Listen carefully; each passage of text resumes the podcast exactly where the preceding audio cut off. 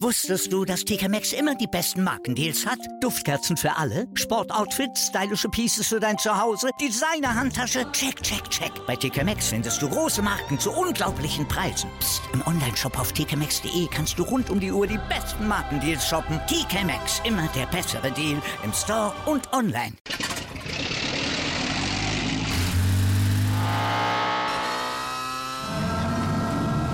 Von 0 auf 100. Aral feiert 100 Jahre mit über 100.000 Gewinnen. Zum Beispiel ein Jahr frei tanken. Jetzt ein Dankeschön, rubbellos zu jedem Einkauf. Alle Infos auf aral.de. Aral, alles super. 90 Plus präsentiert Ballon Ohr. Die besten Geschichten des Fußballs. Herzlich willkommen zu einer neuen Folge Ballon Ohr, die besten Geschichten des Fußballs, präsentiert von 90 Plus. Mein Name ist Julius Eid und ich darf euch heute zu einer Spezialausgabe begrüßen mit einer der besten Geschichten des Fußballs überhaupt in der jüngeren Vergangenheit. Der Frauenfußball entwickelt sich rasant. Seit diesem Jahr gibt es eine neue Ausrichtung der UEFA Women's Champions League und das Ganze wird jetzt auch von einem einzigen Anbieter von The Zone übertragen und ich freue mich sehr, dass wir dafür einen ganz besonderen Gesprächspartner oder eine ganz besondere Gesprächspartnerin heute am Start haben. Ann-Sophie Kimmel, Producerin und Field Reporterin von The Zone, verantwortlich eben für die Koordination vom Frauenfußball auf diesem Sender, ist bei uns und wir wollen mal auf das Thema genauer blicken. Hallo Ann-Sophie. Hi, danke für die Einladung. Es war gerade spannend, deine Anmoderation zuzuhören, weil normalerweise bin ich diejenige, die die Fragen stellt. Und deswegen war es jetzt mal ganz spannend, sich zurückzulehnen und zu gucken, wie du das machst. Aber super. Es sind ein sehr. paar vertauschte Rollen auf jeden Fall, das stimmt. Wir haben ja auch öfter schon Interviews mit Kommentatoren von euch gehabt. Auch da hatte man immer das Gefühl, Mensch, die befinden sich jetzt in einer ganz anderen Rolle, als sie es gewohnt sind. Ich hoffe, es ist trotzdem nicht zu, zu unbequem für dich, jetzt auf der anderen Seite zu sitzen. Nein, Ganz im Gegenteil. Macht Spaß, ist irgendwie auch mal lustig. Sehr schön. Dann haben wir da ja schon mal eine gute Ausgangslage. Wie gesagt, heute generell unser Thema der, der Frauenfußball natürlich bei der Zone im Fokus. Ähm, Habe hab ich schon kurz anklingen lassen. Man kann es ja, glaube ich, nochmal ausformulieren. 61 Gruppenspiele der äh, UEFA Women's Champions League werden bei The Zone übertragen und zwar nicht nur bei The Zone, sondern auch bei YouTube und zwar kostenlos für alle. Heißt, man eröffnet einfach den Weg für eine, für eine große Zuschauerschaft und es ist tatsächlich das erste Mal, dass eben auch ein Anbieter alle Gruppenphasenspiele dieser Champions League zeigt. Also auch da sieht man, die Wertigkeit ist vielleicht gestiegen im, im medialen Betrieb und die Wertigkeit des Wettbewerbs natürlich auch, denn diese Gruppenphase gab es ja nominell so gar nicht, auch in den letzten Jahren. Also auch da haben wir ja einiges verändert.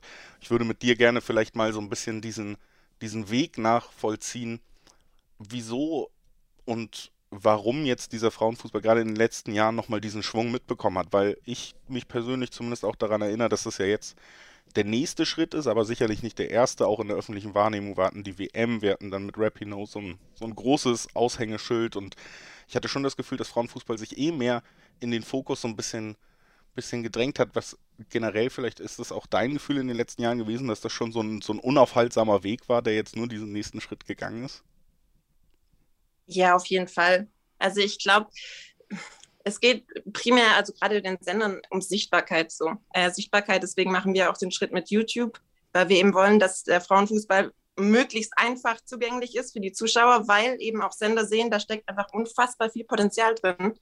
Ähm, man hat dieses Potenzial leider in der Vergangenheit nicht so genutzt, muss man leider auch sagen. Aber ich glaube, es verstehen Sender nach und nach, dass eben viel Potenzial drin steckt, wenn sie die ganzen Spiele in einer anständigen Qualität eben übertragen. Und ich glaube, dessen sind sich die Sender bewusst geworden und deswegen wächst auch nach und nach das Interesse der Medien, den, gerade die Frauen Champions League eben abzubilden.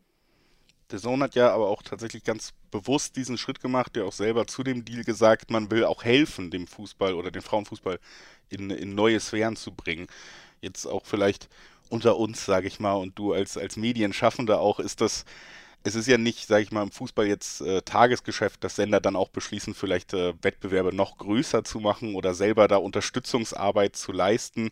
Ähm, also kann man schon sagen, dass das Ganze vielleicht auch in gewisser Weise irgendwie eine Herzensangelegenheit ist oder ähm, ist das tatsächlich dann das knallharte wirtschaftliche Kalkül jetzt erstmal? Nee, ich glaube, gerade im ersten Schritt ist es auf keinen Fall wirtschaftliches Kalkül, sondern ich glaube, es ist schon auch eine Wertefrage. Und wenn man eben sagt, äh, Frauen- und Männersport ist, ist bei uns auf, auf Augenhöhe und zählt gleich viel, dann ist es eben, soll es eben nicht nur eine leere Floskel sein, sondern sich eben auch in der Übertragung zeigen. Sprich, man investiert Geld ähm, was sich vielleicht im ersten Schritt gar nicht mal so unbedingt auszahlt. Aber man zeigt eben, hey, das sind unsere Werte und dafür wollen wir stehen. Und Frauenfußball hat genauso die Aufmerksamkeit verdient, wie es eben der Männerfußball tut nicht nur Aufmerksamkeit, auch Bezahlung ja immer ein Thema. Irlands Nationalmannschaft hat bekannt gegeben, dass man da zumindest die gleichen Bezahlungen hat. Equal Pay generell ein großes Thema immer noch, was, was Frauenfußball angeht. Da ist man ja weit entfernt von den Diskussionen, aber oder äh, weit entfernt ist zu schaffen. Man ist mitten in den Diskussionen, aber ähm, sie finden statt und sie finden ja eigentlich auch nicht nur im Fußball statt. Generell ist es natürlich ein konstanter Kampf um Gleichberechtigung weiter in der Gesellschaft. Würdest du also auch vielleicht irgendwie wie einordnen, dass, dass dieser Fußball oder der Frauenfußball und die, die Entwicklung, die der Frauenfußball mit, geht, auch so ein bisschen, ja, einfach Zeitgeist, ein bisschen die Gesellschaft auch generell abbildet, was da gerade passiert auf dem Fußballplatz? Ja, das auf jeden Fall. Wobei ich vor kurzem das Zitat von Melanie Leupolz irgendwo gelesen habe, was ich halt auch relativ smart fand. Äh, sie hat nämlich gesagt, so, naja, Equal Pay würde sich zu dem Zeitpunkt gerade gar nicht rechtfertigen, ähm, wenn sie jetzt die gleiche Summe verdient, aber letztlich am Wochenende vor 2000, 3000, wobei man ehrlich sagen muss, in England sind es ja doch ein bisschen mehr, ähm, nichtsdestotrotz deutlich weniger Zuschauern spielt. So, ich glaube, es ist, und natürlich muss da was passieren, äh, das auf jeden Fall, aber es ist also jetzt gleich von gleicher Bezahlung zu sprechen, wäre, glaube ich, auch ein bisschen vermessen. Es ist auf jeden Fall, denke ich, auch noch ein langer Weg zu gehen. Andererseits muss man sagen, wenn es so weitergeht, auch Männerbundesliga wahrscheinlich bald wieder vor 2000 Zuschauern. Also da werden ja. wir, äh, da gibt es ja immer wieder Einschnitte in letzter Zeit. Was ich wirklich spannend finde, unser, unser Partner FanQ, der erstellt Studien, Fanstudien gemeinsam auch mit dem SID und die haben eine große Studie zu, zu Frauenfußball und Frauen im Fußball gemacht, wo eben über 2000 Fans befragt wurden, auch 1000 Frauen davon, also wirklich mal geguckt, wo gibt es da vielleicht Unterschiede. Und da ist ganz deutlich, dass gerade bei den weiblichen Fans einfach ein super großes Interesse an, an Frauenfußball ist. Also 72, nee, 75,6 Prozent der weiblichen Fans sind oder sagen, sie haben großes bis sehr großes Interesse am Frauenfußball. Das ist ja auch, ich sag mal, auch aus wirtschaftlicher Sicht diese diese Suche nach neuen Zielgruppen vielleicht noch und sonst was, das ist ja wirklich dieses riesige Potenzial, was du angesprochen hast. Warum hat das überhaupt so lange gedauert, bis da mal jemand auf die Idee gekommen ist? Oh, das ist eine schwierige Frage. Ähm, nee, ich glaube, dass man sich im ersten Schritt halt, ich, nochmal, um ein Zitat zu bringen, ich zitiere heute sehr viel, aber ähm, Almut Schuld hat es so ein bisschen mit Start-ups verglichen. Ähm, sprich, es muss im ersten Schritt halt erstmal investiert werden, auch wenn es sich nicht auszahlt. So.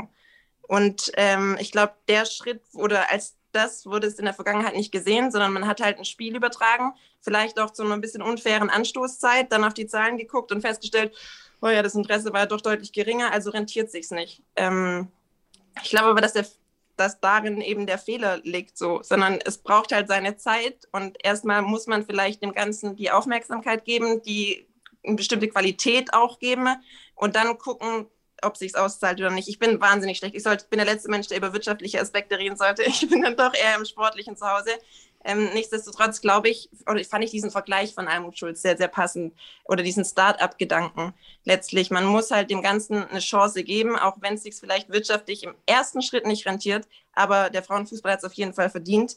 Ähm, und wenn man das Ganze ordentlich macht ähm, und die Qualität, wie gesagt, abliefert, dann wird sich das auszahlen. Und ich glaube, daran glauben wir. Das ähm, ist natürlich auch ein großes Thema, diese Chance geben, was man immer mehr bei den, bei den großen Profiklubs sieht. Ne? Also wir haben, glaube ich, lange Zeit beim Frauenfußball hat man oft Olympique Lyon als, als positives Beispiel gesehen. Jean-Michel Aulas, der, der Präsident, hat es ja auch selber quasi teils als Aushängeschild seines Vereins gesehen, weil es da bei den Männern vielleicht auch weniger erfolgreich noch lief als bei den Frauen. Aber ansonsten hat es ja relativ lange gedauert, hatte man das Gefühl, bis wirklich alle aufspringen. Dass die Bayern wirklich ihrem Ruf auch im Frauenfußball gerecht werden, was in Deutschland jetzt der Fall ist. Dass äh, Borussia Dortmund hat jetzt äh, eine Frauenfußballmannschaft gegründet in dieser Saison international reden wir jetzt auch in der Champions League gleich sicherlich mal über Chelsea und Barca. Ähm, wieso, ja, wieso hat das so lange gedauert, bis da auch die Vereine selber auf den Trichter gekommen sind? Gerade wenn du sagst, äh, gerade in Deutschland hast du ja auf jeden Fall auch diese, diese breiten Sportvereine. Warum war da so wenig Interesse irgendwie da, das zu unterstützen? Auch schwierige Frage. Ich glaube, dass es letztlich, und da sind wir wirklich nicht über meinen Themen, immer eine Wirtschaftsfrage war. Und ähm, wahrscheinlich sowohl Medien als auch Vereine, die, keine Ahnung, große Männermannschaften haben, davon ausgegangen sind, dass es sich wirtschaftlich vielleicht nicht so rentiert, weil man jetzt mit dem Frauenfußball in erster Linie eben nicht das große Geschäft assoziiert. Und ja kann ich, kann ich mir auch gut vorstellen. Ist natürlich trotzdem gerade in Deutschland, wie gesagt, ein bisschen schade, weil Vereine natürlich als Vereine auch irgendwie eine soziale und eine gesellschaftliche Verantwortung haben. Aber manchmal beim Fußball übernimmt da wohl die Wirtschaft die Überhand. Äh, trotzdem natürlich schön, dass man da vielleicht so langsam seine Rolle gefunden hat. Äh, auch da habe ich noch eine, finde ich, sehr interessante Zahl aus der Studie, die ich einmal mit reinwerfen wollte. Fast 73 Prozent, 72,9 Prozent der weiblichen Fans wünschen sich sogar, dass alle Bundesligisten verpflichtet sind, auch Frauenteams zu stellen. Bedeutet natürlich nicht gleich, dass die alle in der Bundesliga spielen müssen, aber man würde sich da tatsächlich wünschen, dass alle Bundesliga-Teams sich auch so weit committen, ein eigenes Team zu stellen. Wie stehst du denn generell dazu? Weil das ja auch so eine, so eine große Diskussion rund um den Sport ist. Auch bei Dortmund selber war es ja die Diskussion, kauft man sich die Lizenz einer Mannschaft, nimmt man einem anderen erfolgreichen Verein, der im Frauenfußball traditionell erfolgreich spielt, vielleicht das Einzugsgebiet weg. Wie stehst du zu dieser Diskussion, dass dann jetzt die großen Vereine quasi alles übernehmen und dann vielleicht auch Vereine, die sich im Frauenfußball etabliert haben, zurückfallen könnten? Nee, ich finde es im ersten Schritt, glaube ich, erstmal schwierig, dieses verpflichtet sein. Ah, egal in welchem Bereich. Ich weiß jetzt nicht, ob ich mich da in gefährliches Terrain bewege, aber auch Frauenquote und alles, so dieses verpflichtet sein. Ich weiß immer nicht, ob das so, es sollte halt letztlich eine Herzensangelegenheit sein. Und nur damit Vereine sagen können, hey, wir haben jetzt eine Frauenmannschaft, eine Frauenmannschaft ins Leben zu rufen, wäre, glaube ich, der falsche Schritt, sondern ich glaube, es muss halt wirklich dieses Bewusstsein da sein. Wir wollen auch, dass die Mannschaft erfolgreich ist. Und wir wollen da, und da kommt wieder der monetäre Aspekt ins Spiel. Wir wollen da vor allem auch investieren, sodass wir professionelle Bedingungen schaffen für die Vereine.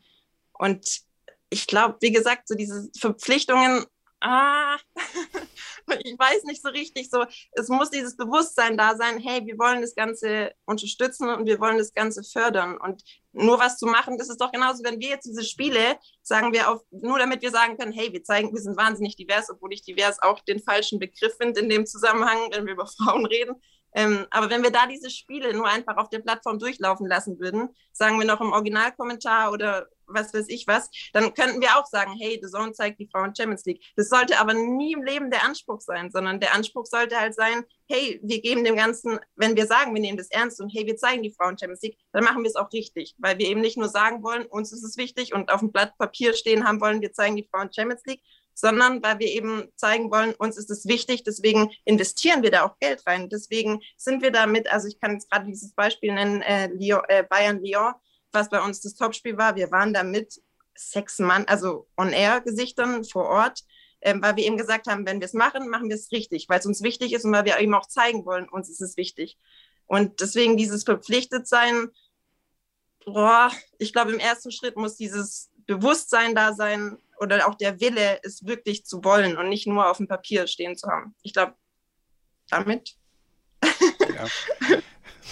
nicht, ob ich darauf, was du wissen wolltest, aber. Auf, so. auf jeden Fall, also es war ja auch erstmal generell die Frage danach, was du, was du von so einem Vorschlag halten würdest aus deiner, deiner Perspektive, als jemand, der sich auch mit dem Thema beschäftigt. Ähm, aber klar ist natürlich auch, wir haben auch darüber geredet, die Motivation ist hoffentlich aus dem Herzen bei vielen Beteiligten, aber ansonsten vielleicht auch wirtschaftlich. Das sollte, es halt sein, sonst ist es Quatsch. Also dann kann man es lassen. Wenn man es nur macht, damit man sagen kann, nee, übrigens, damit sie auch eine Frauenmannschaft und dann lässt man das halt irgendwie mit, keine Ahnung, miesen Bedingungen irgendwie noch so laufen, damit man eben, weiß ich nicht, so einfach sich damit den Haken auf der CSR-Liste hat, ja, ja. Ja, dann ist es halt Blödsinn. Also dann lasst es lieber. So. Ich glaube, dann ist es zwar schade, weil wahrscheinlich die finanziellen Möglichkeiten bei den Vereinen da wären. Ähm, aber ich, weiß, ich bin da kein Fan von solchen Verpflichtungen, sondern Vereine müssen checken, dass es halt einfach dazugehören sollte. Und zwar auch mit einer anständigen Förderung. Förderung ist tatsächlich äh, ein Stichpunkt auf meinem kleinen Spickzettel, deswegen lass uns vielleicht das, äh, da direkt in dem Bereich bleiben, weil das finde ich tatsächlich ein sehr sehr spannendes Thema, einfach auch, wenn wir sagen, der Frauenfußball äh, entwickelt sich weiter, entwickelt sich auch finanziell weiter, wir haben mehr Stars, wir haben mehr Aufmerksamkeit, dann finde ich, stellt sich auch immer relativ schnell die Frage, wie steht es da um den Nachwuchs? Was tun Verbände und Vereine eben für die, für die Jugendförderung? Ich weiß nicht, inwieweit ihr euch auch damit äh, beschäftigt habt oder trotzdem mal an dich die Frage, hast du da auch das Gefühl, dass da zum Beispiel auch beim DFB oder bei den Profivereinen eben mittlerweile mehr getan wird, dass auch einfach Stars nachkommen, weil ja, um das vielleicht ganz direkt alles in eine Frage zu hauen. Wir haben ja, wir haben ja gerade bei der WM und gerade als Stahlkraft oft die USA auch beim Frauenfußball immer noch als Beispiel. Die haben halt einfach diese Grundlage mit dem Fördersystem, mit dem Sportsystem, was da mit den Universitäten funktioniert, dass sie einfach quasi einen Ausbildungsweg für Fußballprofi Frauen ja, haben. Weil ich will dich nicht unterbrechen, aber Frauenfußball genießt da halt auch ein anderes Standing in den USA, muss man ganz ehrlich sagen. Ja. Also das ist ein bisschen das kommt dazu, aber also dieser, dieser Ausbildungsweg ist natürlich auch vorgezeichnet, beziehungsweise ist ein ganz klarer irgendwie in den USA. Das ist ja immer ein Unterschied, würde ich behaupten, zu, zu europäischen Vereinen und Sportverbänden. Äh, wie, wie entwickelt sich das in Europa? Ist, wie wichtig ist es auch einfach, dass man da zum Beispiel auch als DFB oder so ganz klar sagt, wir brauchen auch Frauennachwuchs. Wir müssen gucken, dass wir junge Mädchen für Fußball begeistern immens wichtig. Aber ich glaube, es war auch so ein bisschen eine rhetorische Frage. ähm, habe ich so das Gefühl. Ja, äh, es ist natürlich, es ist wichtig. Ich glaube, dass halt der, also ein entscheidender Punkt oder ein unterschiedlicher Punkt ist halt, dass bei Frauen oft ziemlich lang der ganze Fußball noch Hobby ist. Also man macht es primär aus reinem Spaß. und man sieht da jetzt nicht so diese Geschäftsidee beziehungsweise die Karriere vor sich dementsprechend anders wird halt auch trainiert. Also bei Männern gibt es ja viel früher die ganzen Internate, viel mehr Auswahlmannschaften, viel mehr, ähm, weil man eben doch eventuell Potenzial sieht und vielleicht, ohne da jetzt irgendwas unterstellen zu wollen, denkt, oh, eventuell habe ich das Talent, um da mal mit Geld zu machen. Ich glaube, den Gedanke hast du im Frauenfußball ja nicht. Also, ich denke, auch im Männerfußball kann man den durchaus unterstellen mittlerweile. Ich glaube, das spielt bei der Karriereplanung durchaus manchmal eine Rolle. Ja, ich wollte nicht, wie gesagt, ich kann, ich Nein, alles gut, das ist auch nicht deine Rolle. Für die schwierigen Aussagen bin ich dann da heute. Aber äh, ich, wie gesagt, ich glaube, das ist auf jeden Fall auch ein valider Punkt. Und der kann sich natürlich auch ändern. Wenn Frauenfußball besser vermarktet wird, bessere TV-Deals bekommt, ist das natürlich auch. Und es gibt schon, und es sind halt viel zu wenige, weil es halt die Top, Top, Top-Stars sind, aber ich habe gestern mal, weil ich dann doch gedacht habe, so ich will nicht zahlenmäßig, ihr müsst für diesen Podcast äh, ausrüsten und äh, habe mir dann so ein bisschen diese Gehälter der Topstars angeschaut und die verdienen schon richtig Geld. Also es ist jetzt nicht so, dass wir da von irgendwas Unprofessionellem oder natürlich ist es eine Randgruppe, muss man ehrlich sagen. Aber also wenn man die Randgruppe also nicht ernst nimmt, das sind Gehälter, da träumt jeder Normalverbraucher, glaube ich, von. Also ich habe es gesehen und dachte, ach so, das war mir jetzt auch gar nicht Doch, so gar nicht so schlimm. ja. Und immer noch auf jeden Fall Luft nach oben, glaube ich, wenn man sich dann die Männergehälter anschaut und was da vielleicht auch für Potenzial im Markt steckt. Ja, das auf jeden Fall, aber es ist jetzt nicht, also. Also an alle, alle jungen Fußballbegeisterten Mädchen kann man sagen, los geht's. Man kann da auch sehr gut Geld verdienen, jetzt schon. Äh, Nachdem ich gesehen habe, Leute, geht auch im Fußball. hätte, hätte man das mal ge früher gewusst. Das ist dann so ein bisschen immer die, die Einschätzung. Mich hat auch nur eine Knieverletzung davon abgehalten. Aber äh, das äh, kennen wahrscheinlich auch viele Zuhörer. Nee, äh, wo ich auf jeden Fall auch nochmal äh, drauf zurückkommen wollte, Vermarktung, Fernsehen. The Zone hat ja auch aktiv diesen, diesen Schritt gemacht und gesagt, wir wollen den Frauenfußball auch in weitere Sphären bringen mit der mit der UEFA Women's Champions League, die würde ich anschließen, sondern erstmal so ein bisschen den Blick zurückwerfen auf eine aktuelle Diskussion in Deutschland rund um Vermarktung eben auch und um die Frauenfußball-Bundesliga. Da gab es ja jetzt ein paar Stimmen, unter anderem äh, Bayern-Präsident Heiner, die gesagt haben, es wäre da schon folgerichtig, wenn man sich auch bei der Vermarktung von dem DFB langsam loslösen würde und sowas wie die DFL, die eben die Vermarktung der Bundesliga und der zweiten Bundesliga angeht, auch für die Frauenbundesliga machen würde, um da eben noch bessere Deals rauszuschlagen, auf dem Markt besser zu agieren. Wie, wie stehst du zu der Diskussion? Schwierig. Die Frage ist halt so ein bisschen, was erhofft man sich davon? Ich denke mehr Geld.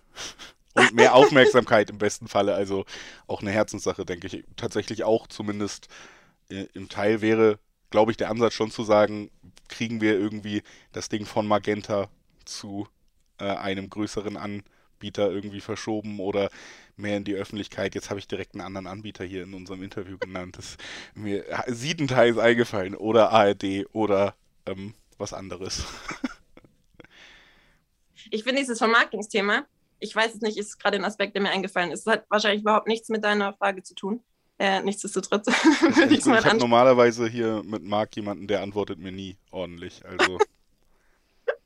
Nein, was ich mir, oder wo ich mir jetzt so ein bisschen die letzten Tage drüber Gedanken gemacht habe, ich aber auch letztlich keine Antwort drauf habe, ist, du hast viel zu wenig Zuschauer in den Stadien muss man ganz ehrlich sagen, vor allem im internationalen Vergleich. So, egal ob du jetzt Juve nimmst, die Frauenmannschaft, Lyon nimmst äh, in England, da hat man über 10.000 Zuschauer. Man spielt da in den großen Stadien. Das hast du selbst bei den beiden Top-Mannschaften, ne? ähm, Bayern und Wolfsburg. Und jetzt, ich will es Hoffenheim nicht vergessen, aber ich sage jetzt, oder irgendjemanden zu nahe treten, ne? aber ich lege mich jetzt einmal auf Bayern und Wolfsburg fest. Du kratzt da halt bei einem Top, Top, Top-Spiel an der 2000 Zuschauermarke ich weiß jetzt nicht, inwieweit man sagen kann, ja, gerade Corona ist auch nochmal ein bisschen schwieriger. Aber bei so einem Spiel in der Qualität müsstest du doch eigentlich viel, viel mehr also Zuschauer in die Stadien bringen. Ich, ich weiß nicht richtig, woran es liegt. Es kann gut sein, dass halt, oder meine Erklärung, meine Laienerklärung war, dass halt im Ausland die Fans viel mehr Fan von dem Verein sind und sich halt alles anschauen, was der Verein zeigt. Also ohne jetzt respektierlich zu sein, die würden sich auch Boccia, Sportfischen ohne wie gesagt den Sportarten zu nahe zu treten zu wollen, äh, anschauen, weil sie halt einfach diesen Verein feiern. Und ich glaube, sowas hast, diese Kultur hast du vielleicht in Deutschland nicht so ganz. Wäre jetzt mein Erklärungsansatz gewesen. Nichtsdestotrotz ändert es nichts am Problem, dass letztlich die Frage, wie kriegst du mehr Fans in die Stadien, irgendwie möglichst schnell beantwortet werden sollte hoffentlich oder vielleicht ja eben auch über den Weg, dass es eben erstmal mehr Zuschauer vor dem Fernseher gibt und dass man mehr Leute für diese Sportart begeistert. Also zumindest mein Eindruck ist wirklich beim Frauenfußball in den letzten Monaten gewesen, dass auch immer mehr Kollegen und Kolleginnen da einfach, äh, sagen wir auch auf Twitter, regelmäßig zu spielen, interagieren, dann viel größeren Fokus drauf legen. Also ich finde gerade jetzt in diesem Jahr gerade auch mit der, mit der Champions League ist da wirklich auch eine Entwicklung spürbar. Ist das auch etwas, was ihr so vor Ort mitbekommt, wenn ihr euch eben als The Zone mit diesem Thema beschäftigt, dass das ankommt, dass das funktioniert, was ihr euch da vorgenommen habt?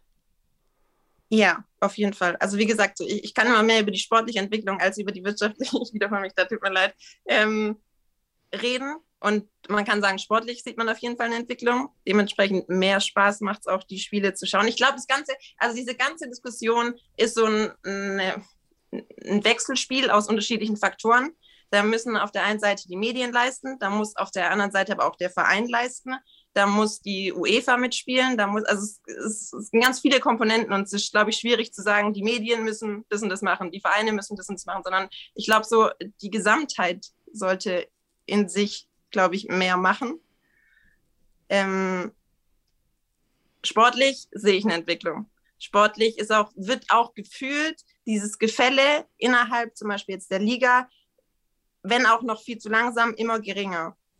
Weil man hatte, oder man, wenn man sich jetzt, keine Ahnung, Platz 1 bis 6, ja zumindest punktetechnisch, glaube ich, gerade nur ein Punkt, zwei Punkte, jetzt hat sich wahrscheinlich wieder verschoben, ähm, äh, auseinander. So, man merkt, offensichtlich ist da mehr Spannung drin als die letzten Jahre, in dem wirklich nur zwei Mannschaften vielleicht um Platz 1 gespielt haben. Immer noch mehr Spannung als in der Männerbundesliga, muss man da sagen. Also. Aber ich glaube, dieses um diesen Sport, um jetzt über das Sportliche zu sprechen, noch lukrativer zu machen, muss man eben dieses Gefälle möglichst minimieren, dieses Leistungsgefälle. Und auch und, da ist man, glaube ich, ja auch mit der, mit der Champions League wieder auf einem ganz guten Weg, weil es eben auch mehr Startplätze gibt für die, für die Top-Ligen und damit natürlich auch mehr Finanzmittel, sage ich mal, um sich zu verstärken ja. ne, für die Vereine. Also ich glaube, es sind 400.000, kriegt jeder äh, Gruppenteilnehmer. Was immer noch, habe ich mir, habe ich mir, habe ich ausfindig gemacht. Ähm, was natürlich immer noch, ich glaube, bei den Männern sind es 15 Millionen, um jetzt nichts Falsches zu sagen. Also wieder, wir reden wieder über einen. ja, ich weiß es tatsächlich auch nicht auf die Millionen genau. Ich, ich, glaube aber, es wurde zum Beispiel jetzt auch gesagt, Borussia Dortmund verpasst 8 Millionen, weil sie nicht eine Runde weiterkommen. Also wäre es da zum Beispiel für den Einzug in der K.O.-Phase schon 8 Millionen. Ja, das sind Kennzahlen, die ich gerade noch so im Kopf habe. Okay, ja, also zumindest natürlich ist es, man darf man es nicht vergleichen aber es ist zumindest mal, haben sie dieses Budget aufgestockt, wenn man es noch mit den Vorjahren vergleicht. Und äh, ihr mit dem TV-Deal habt das Budget natürlich auch vielleicht ein bisschen aufgestockt in Zukunft dann. Das ist natürlich auch dieses schöne Wechselspiel.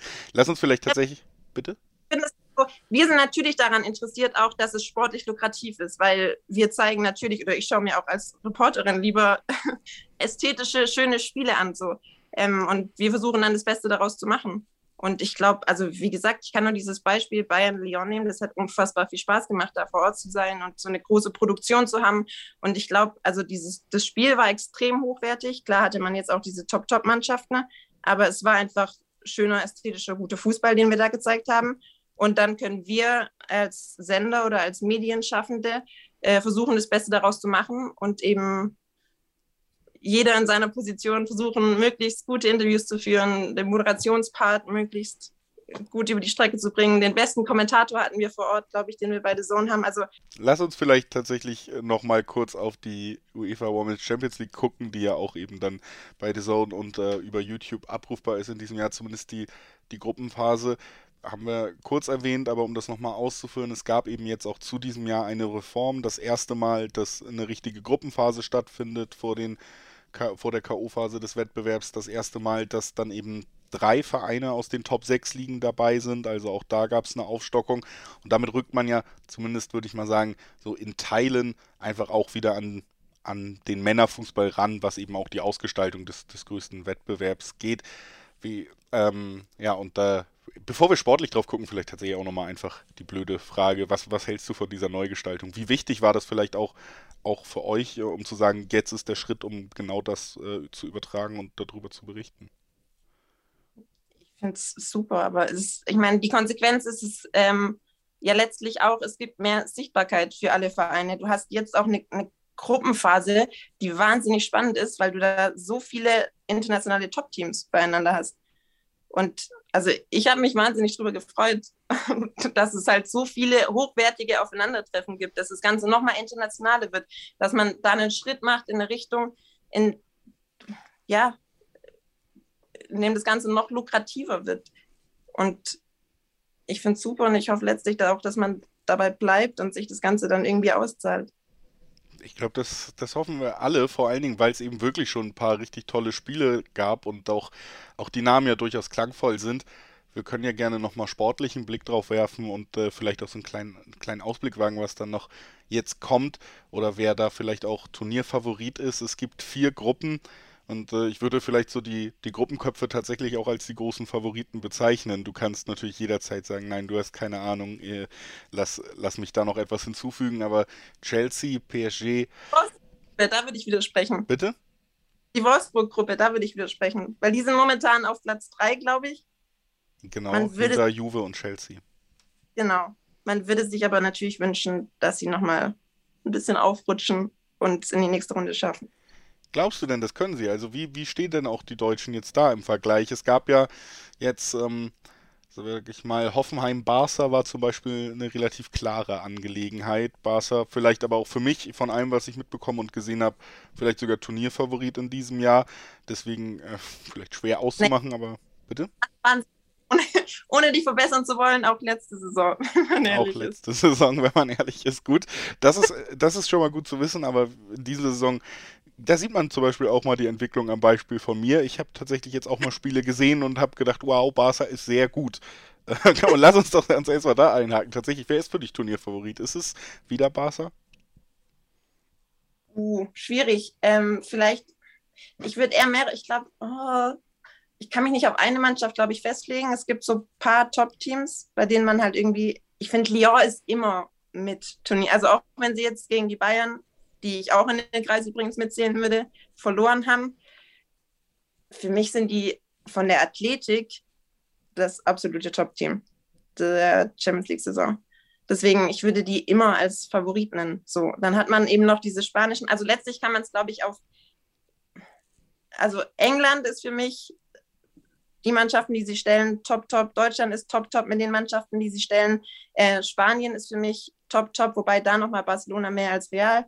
Ähm, aber man hat eben diese drei Nationen, ich hoffe, dass ich jetzt gar nicht vergessen habe, Frankreich, ähm, es gibt so drei, vier Nationen, die haben in den letzten Jahren eben investiert und das zahlt sich aus. Das sieht man auch in der Tabelle tatsächlich immer ganz gut. Wir haben, äh, wie gesagt, Frankreich dann mit PSG auf Platz 1, auch Real dahinter, Barca vorne in der einen Gruppe, dann Arsenal dahinter. Also da sind immer genau diese Länder auch vertreten. PSG hat ja zuletzt auch äh, mal gezeigt, dass wir auch skandalmäßig so langsam in die ganz große Berichterstattung rutschen, aber da müssen wir nicht weiter drüber reden. Könnt ihr aber mal googeln, ist auf. Auf, aber glaube ich 6-1 gegen Lyon verloren. Also wenn man da von diesen beiden französischen Top-Teams spricht, ist es schon immer, finde ich, beeindruckend, dass offensichtlich das eine Top-Team das andere Top-Team mit 6-1 vom Platz fegen kann. Das ist auf jeden Fall dann nochmal ein großer Leistungsunterschied. Andererseits, wie gesagt, das ist immer der direkte Vergleich. Nächste Woche haben wir Bayern, Dortmund. Ich bin mir unsicher, ob es großartig anders aussieht. Also da müssen wir dann eben auch immer diese Einschnitte machen. Aber du hast es ja schon gesagt, es rückt enger zusammen. Es ist eine sehr ja, sehr spannende Situation gerade auch in den Gruppen, weil wir viele, viele Situationen haben. Du hast es gesagt, Wolfsburg auf Platz 3, eine Mannschaft, der durchaus vielleicht zuzutrauen ist, doch noch irgendwie Platz 2 und damit in die nächste Runde zu kommen. Ähm, ja, ansonsten werde ich sagen, ich habe so langsam meine Themen tatsächlich abgehakt schon von unserem kleinen Spickzettel hier. Erst mal ganz kurz, dein Favorit war jetzt? Ich bin äh, langweilig und sag Barca. Ähm, ja, ich, ich fand den, wie gesagt, den, den Auftritt gegen Hoffenheim, den habe ich über 90 Minuten gesehen, den fand ich tatsächlich sehr beeindruckend, einfach weil ich Barca vorher über die volle Zeit noch nicht gesehen habe. Und dann äh, muss ich auch ehrlich sagen, dass ich bei ein paar Kollegen und Kolleginnen mich natürlich auch nochmal ins Thema eingelesen habe und da gelesen habe, eigentlich wäre ich wäre es ein bisschen verrückt, wenn ich jetzt sage, mein Favorit ist Hoffenheim. Deswegen bleibe ich, bleib ich bei Barca. Hoffenheim ist der größte Erfolg, ohne jetzt auch da despektierlich zu sein, dass sie dabei sind. So. Äh, die haben sich in der K.O.-Runde da durchgesetzt. Ich glaube, es war schwedischer Meister. Das war ein super Erfolg. Die nehmen alles mit, was sie an Erfahrungen äh, in der Champions League-Saison sammeln können. Aber oh, das klingt jetzt fies. Sie hatten ja nie den Anspruch, ein Champions League-Sieger zu werden, glaube ich. Anders als jetzt zum Beispiel Bayern, die das, glaube ich, auch wenn sie es jetzt nicht klar formulieren, schon haben. Ich meine, letzte Saison war es, glaube ich, Halbfinale. Da ist das ultimative Ziel, jetzt ins Finale einzuziehen. Also da sieht man auch das, das Selbstverständnis der, der Männerfußballmannschaften langsam rübergestrahlt auf die Frauen beim FC Bayern. Champions League-Sieg soll es sein in diesem Jahr. Es wird aber, glaube ich, darauf können wir uns auch einigen, trotzdem sehr schwer, wenn man auf die Konkurrenz blickt. Ja, das auf jeden Fall. Aber das macht es doch, also was heißt schwer? Ich finde, es ist möglich. Und ich finde, es ist ein spannender Wettbewerb. Ich glaube, so würde ich es ausdrücken. Weil man, wie gesagt, so schön, du kannst dich ja offensichtlich auf einen Favoriten festlegen. Ich glaube, ich könnte das nicht so klar deswegen. Und das ist doch eigentlich das Beste, was einem passieren kann, wenn man eben nicht, wie jetzt in der Männerbundesliga, nicht wahnsinnig viel Fußball-Sachverstand braucht, um den Meister zu tippen. Das stimmt. Hier, hier hat man wahnsinnig wenig Fußball-Sachverstand, wenn man nur einen Favoriten hat, wie ich. Und ähm, vor allem das Blöde das ist ja auch, ich stehe natürlich relativ schnell doof da, wenn ich nur eine Mannschaft sage und die sich dann irgendwie schnell verabschiedet. Also. Das ist auszuschließen. Also ich würde mich auch so weit aus dem Fenster lehnen, dass ich es ausschließen will, dass sich Barcelona wahnsinnig schnell verabschiedet aus dem Wettbewerb. Das würde mich dann doch sehr überraschen. Na gut, dann bin ich ja schon mal, sag ich mal, ein paar Wochen noch sicher mit meinem Tipp. Das ist, das ist gut zu wissen.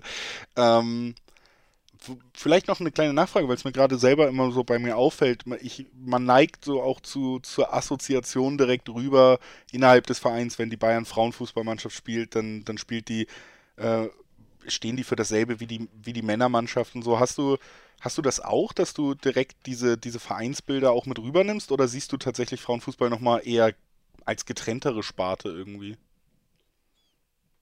Eigentlich glaube ich als getrenntere Sparte im, im Fall von Bayern nicht. Ich glaube, die haben schon dieses Münchner Selbstverständnis, dass sie da ganz klar ihre Ziele, aber ja, ihre Ziele formulieren, sagen wir es so oder auch sehr selbstbewusst in den Interviews auftreten, weil sie genau wissen, was sie können. Und es ist dann doch schon sehr FC Bayern-like. Und äh, da muss jeder Zuhörer selber entscheiden, wie sympathisch er den FC Bayern persönlich so findet. Ich äh, bedanke mich für deine, für deine Zeit heute für uns. Ich fand es ein sehr spannendes Gespräch, ein sehr spannendes Thema.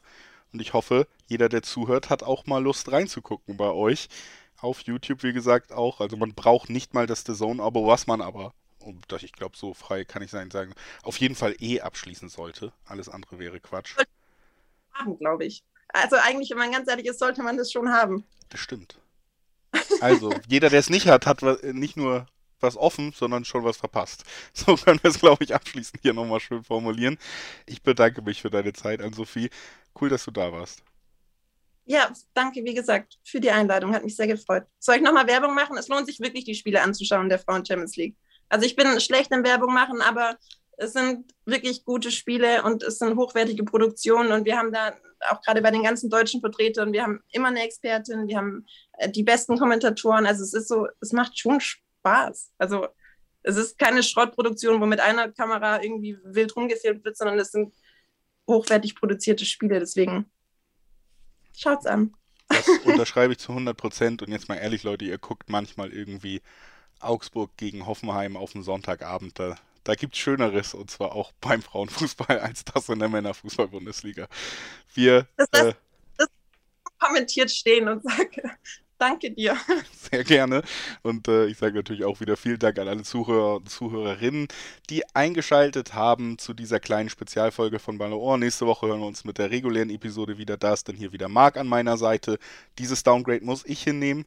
Du schönerweise nicht. Deswegen ähm, bedanke ich mich noch einmal bei dir auch, dass du da warst und bei The Zone, dass sie das Gespräch möglich gemacht haben. Und äh, wie gesagt, verabschiede mich ins Wochenende. Tschüss, liebe Hörer. Wusstest du, dass TK Maxx immer die besten Markendeals hat? Duftkerzen für alle, Sportoutfits, stylische Pieces für dein Zuhause, Designer-Handtasche, check, check, check. Bei TK Maxx findest du große Marken zu unglaublichen Preisen. Psst. im Onlineshop auf tkmaxx.de kannst du rund um die Uhr die besten Markendeals shoppen. TK Maxx, immer der bessere Deal im Store und online. Wieder live von ihrem Toyota-Partner mit diesem Leasing-Auftakt. Der neue Toyota Jahreshybrid. Ab 179 Euro im Monat. Ohne Anzahlung. Seine Sicherheitsassistenten laufen mit. Und ja, ab ins Netz mit voller Konnektivität. Auch am Start die Toyota Team Deutschland Sondermodelle. Ohne Anzahlung geht's in die nächste Runde. Jetzt los sprinten zu ihrem Toyota-Partner. 90 Plus präsentiert Ballon Ohr. Die besten Geschichten des Fußballs.